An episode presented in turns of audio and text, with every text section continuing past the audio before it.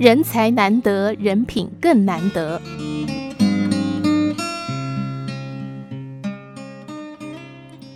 斯坦因曼斯是德国的一位工程技术人员，因为失业和国内经济不景气，不远千里来到美国。他幸运地得到一家小工厂老板的看重，聘用他担任生产机器马达的技术人员。一九二三年，美国福特公司有一台马达坏了，公司所有工程技术人员都没有办法修好。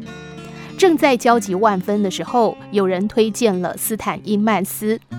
福特公司派人请他过来，他来了之后什么也没做，只是要了一张席子铺在电机旁，聚精会神地听了三天，然后又要了梯子爬上爬下，忙了许多时间。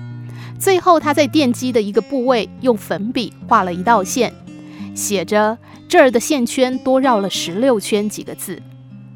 福特公司的技术人员按照斯坦因曼斯的建议拆开电机，把多余的十六个线圈拆走，再开机，电机就正常运转了。福特公司的总裁福特先生知道之后，对这位德国技术人员非常欣赏，先是给了他一万美金的酬劳，然后又亲自邀请他加入福特公司。但斯坦因曼斯却向福特先生说，他不能离开原先的那家小工厂，因为那家小工厂的老板在他最困难的时候帮助了他。福特先生觉得十分遗憾，又感慨不已。福特公司在美国是实力雄厚的大公司，人人都以进入福特为荣，而他却为了报恩放弃了这么好的机会。不久之后，福特先生做了一个决定。